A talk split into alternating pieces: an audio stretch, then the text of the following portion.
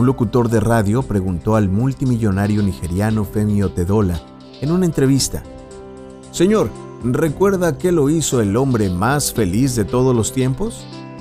Femi contestó, Mire, pasé por cuatro etapas de felicidad en la vida y finalmente entendí el significado de la verdadera felicidad.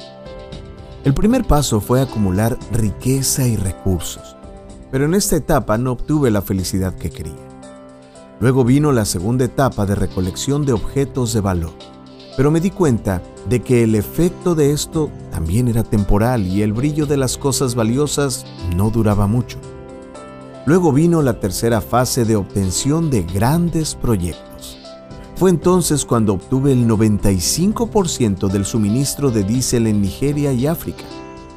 También fui el mayor armador de África y Asia pero incluso aquí no obtuve la felicidad que había imaginado. La cuarta etapa fue cuando un amigo me pidió que comprara sillas de ruedas para algunos niños con discapacidad, casi 200 niños. A pedido de mi amigo compré inmediatamente las sillas de ruedas, pero mi amigo insistió en que fuera con él y les diera las sillas personalmente a estos niños. Así que me preparé y fui con él. Allí les di las sillas de ruedas a estos pequeños con mis propias manos.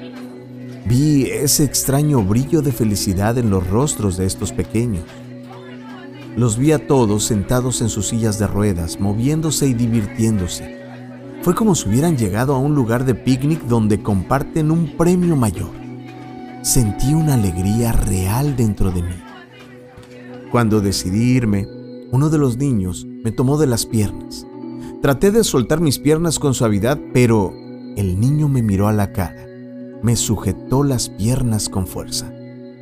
Me incliné y le pregunté al pequeño, ¿necesitas algo más? La respuesta que me dio el niño no solo me hizo feliz, sino que también cambió por completo mi actitud ante la vida. Este niño me dijo, quiero recordar tu rostro para cuando te encuentre en el cielo para que pueda reconocerte y darte las gracias una vez más. Ese fue el momento más feliz de mi vida. ¿Por qué seremos recordados cuando dejemos este mundo? ¿Habrá alguien en el cielo con una sonrisa buscándote para decirte gracias una vez más? En el libro de Hechos dice, con mi ejemplo les he mostrado que es preciso trabajar duro para ayudar a los necesitados, recordando las palabras del Señor Jesús.